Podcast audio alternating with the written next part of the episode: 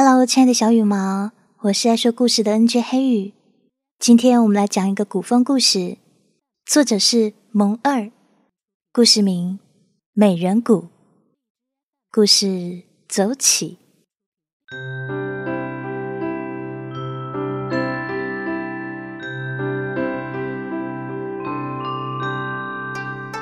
晌午时分，日光慵懒，穆清苑微微睁眼，赤足走下浴床，锦缎般的青丝随意洒下。我上前拿起桃木梳，将其细细理好，挽成发髻。微凉的触感让我忍不住轻轻扬起唇角。小姐的头发真好看。穆清苑无心听我的夸赞，看着铜镜中那张脸，她微微蹙了眉。眉目如画，面若桃花，即便像现在这样不施粉黛，依然是倾国之姿。可是他眉目纠结，为什么？是这张脸不讨喜吗？我拿着发簪的手微微停住，正待开口，却看见外面的丫鬟匆匆跑进来：“小姐，林将军来了。”霎时，我感觉手中的头发一空，面前的穆清苑慌乱站起，匆匆命身边丫鬟为其穿衣理裙，而后径直拿过我手中的玉簪，对着铜镜斜斜插上发梢。叶落，我这样可好？小姐，林将军一时半会儿不会走的，您不用紧张。我哑然失笑，拿下他头上的发簪。为其细细插好，而后束好他的腰带，垂下一枚紫玉。你又取笑我？穆清月脸上一红，拿起铜镜左右看了两下，美目流转，顾盼生姿，丝毫无半分不妥。他轻舒一口气，拉过我的手就要出门。等一下，我挣脱他温软的手指，拿过一旁的面纱。利落的戴上之后，提起裙摆，随着穆清苑踏出了房门。叶罗，我这副样子怕是会惊吓了林将军，还是戴上吧。外面的阳光微微有些刺眼，穆清苑原本灵动的眼眸忽而一暗。哼，林将军林霜。世人皆知的炉匠，一袭白衣飘摇，一身戎装英武，文能泼墨作诗，武能战场杀敌。只是世人不知道，林霜还能满嘴甜言蜜语，风流成性。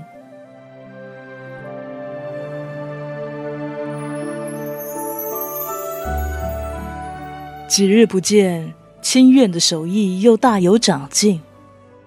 林霜拿起桌边的桃花酥，塞进嘴里细嚼慢咽。林霜哥哥见笑了。穆清苑低下头，脸上是掩不住的甜蜜。相府千金和意气风发的将军，又是青梅竹马的情谊，无论哪一段，都是够世人流传的一段佳话。可是林霜似是不这么想。这倒是可以让回香楼的红袖姑娘学一学。似是无意说出口，但是穆清苑的脸色意料之中的白了一白。回香楼的头牌红袖，近日里林霜常去找他。我上前为林霜续了一杯茶，不冷不热的说道。回香楼的姑娘毕竟上不了台面，林将军莫要将她与我家小姐相比。林霜不怒也不恼，这么些年了，叶罗，你还是如此牙尖嘴利呀！你欺负我家小姐，我自然要出来维护。我站在穆清苑身边，隔着面纱的脸上，一道醒目的疤痕隐隐可见。林霜盯着我，嘴角露出一个不易察觉的弧度，随后忽然上前扯下了我的面纱。一道可怖的疤痕自左脸蜿蜒到嘴角，仿佛一条丑陋的蜈蚣盘旋在脸上。林双哥哥，穆清月猛然站起，脸色有些发青。他自林双的手中拽过面纱，转身将我护在身后。你太过分了！林霜却面不改色，掠过怒气横生的穆清月，直直看向我。我不是不知你的样子，叶罗，你为何每次见我都要遮遮掩掩？我眼神冷淡，向他行了个礼。林将军言重了，我并非对你遮掩，只是眼神一沉，我嘴角勾起一个嘲讽的笑容。我自己不想让人看见这模样罢了。闻言。林霜似是了然一笑，仰头喝下手中剩下的半杯茶。手持玉扇，春风起，白衣翻飞，碎了满院桃花。穆清月眼中的痴痴情绪，渐渐化为一片哀伤之色。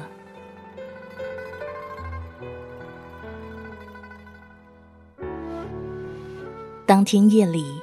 穆清苑散着满头青丝，握住了我为他盖上锦被的手。叶罗，你一定要帮我。小姐言重了。我面不改色，将她冰冷的双手塞回被中，语气轻柔：“我这条命本就是小姐捡来的，有何吩咐，叶罗在所不惜。”闻言。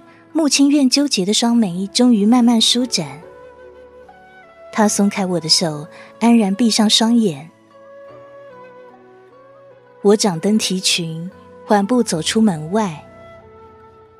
夜凉如水。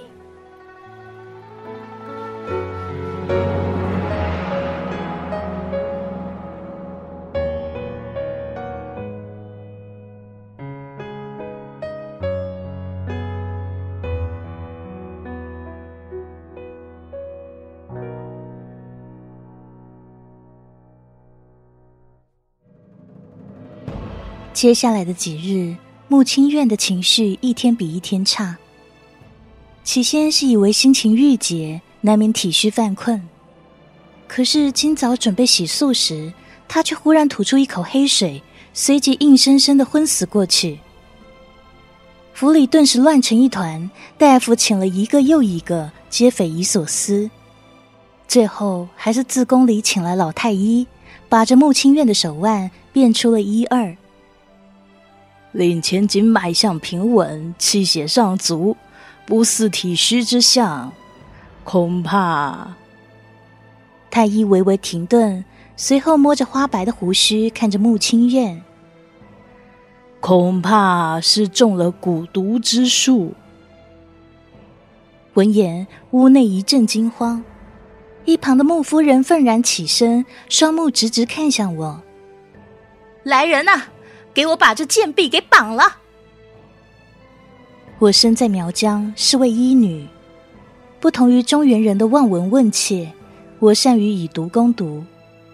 在这府中七年光阴，大家似乎都忘了我的身份。被绑在地，我不言不语，看着穆夫人的目光异常平淡。娘，不是叶落。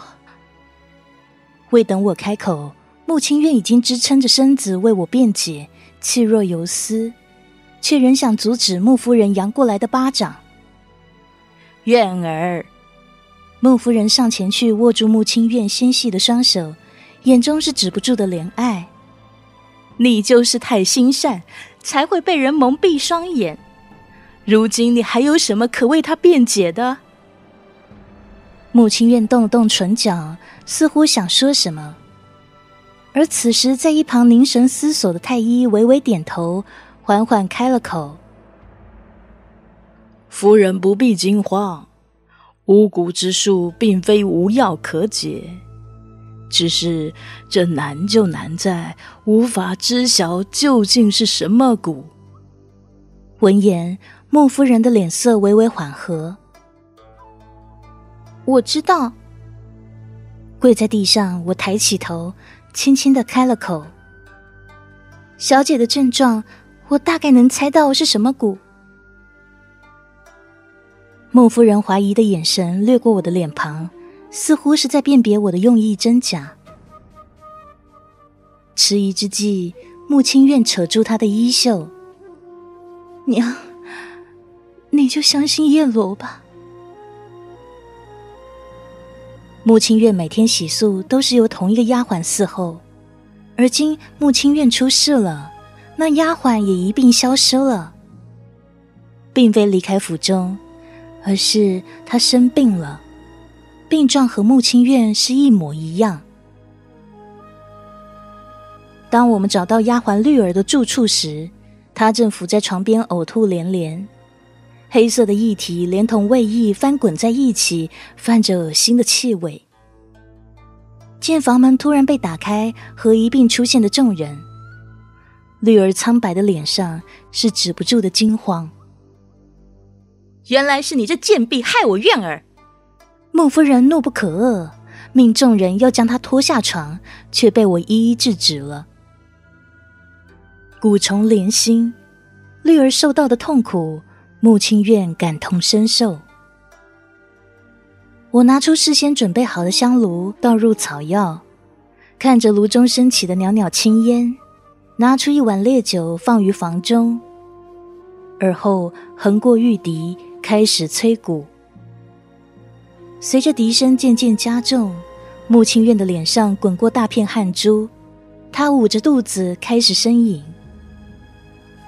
半晌之后，自穆清苑和绿儿的嘴里各自爬出了一只透明的虫子，掉落在地上，翻滚几圈之后，虫子僵成一团，远远看起来像是一颗水珠。穆清苑生来娇贵，哪里见过这种情况？在看到虫子的那一刻，便花容失色，惊叫一声，昏死了过去。穆夫人惊慌不已，赶紧命众人将其送回房中，自己吩咐下人几句后，也随着穆清苑踏出了房门。阳光透过窗户洒进来。地上的蛊虫似是没有知觉般疲软在地，当真犹如清晨的露珠。我看着倒在一旁的绿儿，心中微微有些不忍。美人蛊，传说中若是两人各自服下一颗，便可在一夜之间交换容颜。穆清苑的倾城之姿和娇贵身份，不止引来男人的垂目。还有女子的嫉妒，只是这美人蛊，并非常人可用。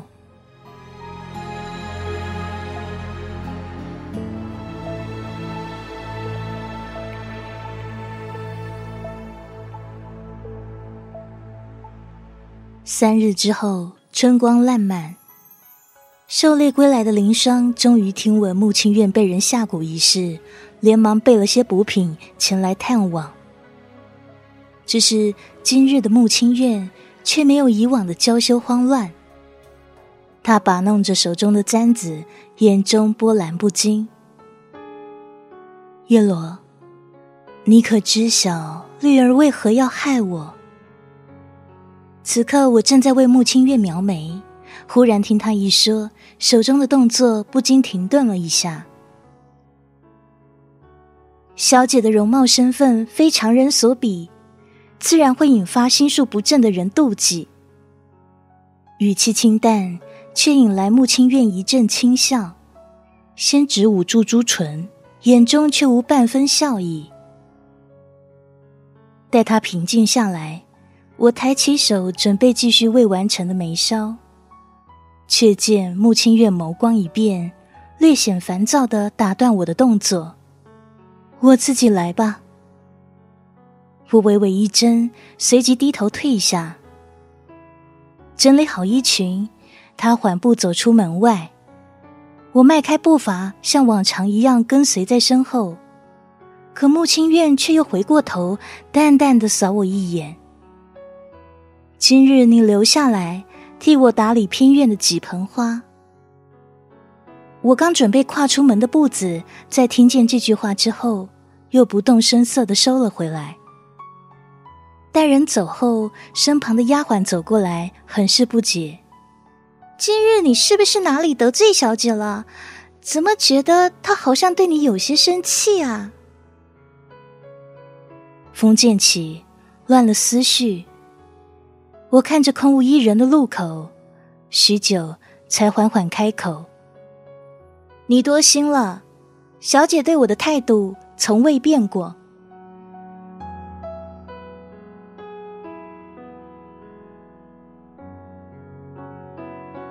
已是三月中旬，院中桃花比前几日开得更灼人了些。我独自一人在偏院修剪几株腊梅。之后，听穆清院的吩咐，采摘一些桃花。只是在我摘下枝头最艳的那片花瓣时，一把折扇突然出现，打翻了我手中的篮子。我抬眸望了一眼罪魁祸首，不急也不恼，只是安静的将散落在地的桃花细细捡起。林霜倒是有些按耐不住，他走了过来，蹲在我面前。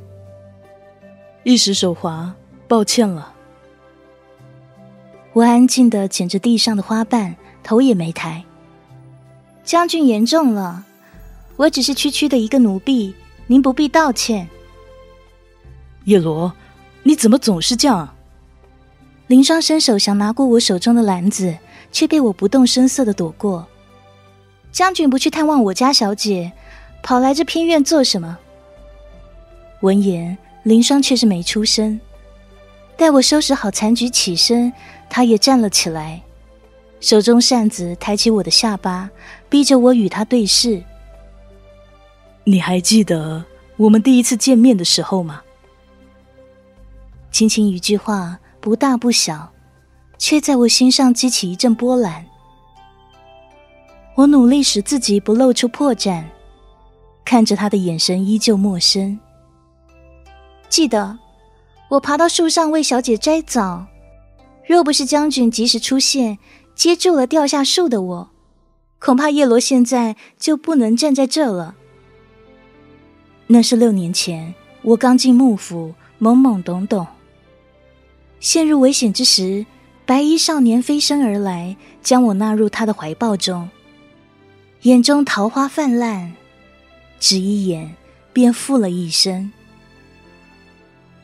听我此言，林霜好看的眉头越锁越紧，眼中闪过一丝莫名的悲伤。我清晰的感觉到他手执折扇的力度微微加大，我不禁蹙了蹙眉，转头躲开了他的注视。叶罗脸上伤痕可怖，将军还是不看得好。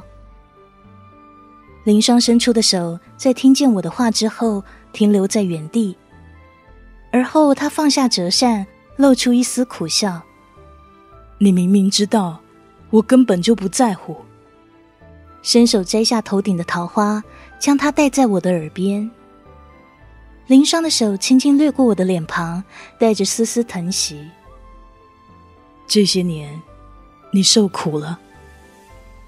心中陡然一紧，望着他清澈的眼眸，差一点。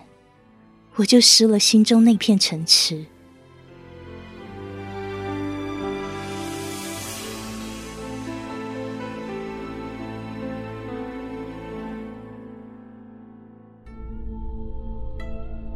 夜色迷离，微风习习。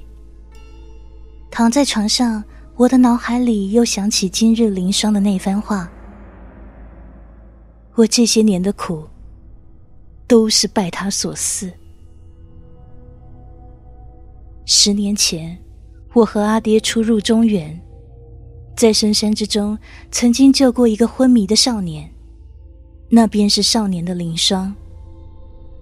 他初上战场，中了敌人埋伏，险些命丧黄泉，却不想被我和阿爹所救。回到京城之后，重振旗鼓，才有了后来名扬四海的林将军。但是我和阿爹。却在他走后被敌军发现了踪迹。阿爹将我藏匿于暗道之中，自己牺牲性命引开了敌人。在暗道中待了三日，我才敢出来，流落到京城。因惊扰了穆清院的马车，被他捡到，做了他的贴身丫鬟。再后来，我从树上摔了下来，便见到了意气风发的林霜。真的是你，叶罗，我找了你好久。数年前在幕府见到我的第一眼，林霜惊喜交加，抱着我的双臂不肯松开。在穆清苑惊愕的眼神中。我冷冷的甩开他的怀抱。叶罗初到京城，从未见过将军。林霜原本欣喜的笑容一下子僵死在脸上，看着我眼中冰冷的寒意，他的眼神一点一点的低落下去。他不再解释，只是从那之后，他来府中愈发频繁。阿爹终究因他而死，我无论如何都无法对他笑靥如花。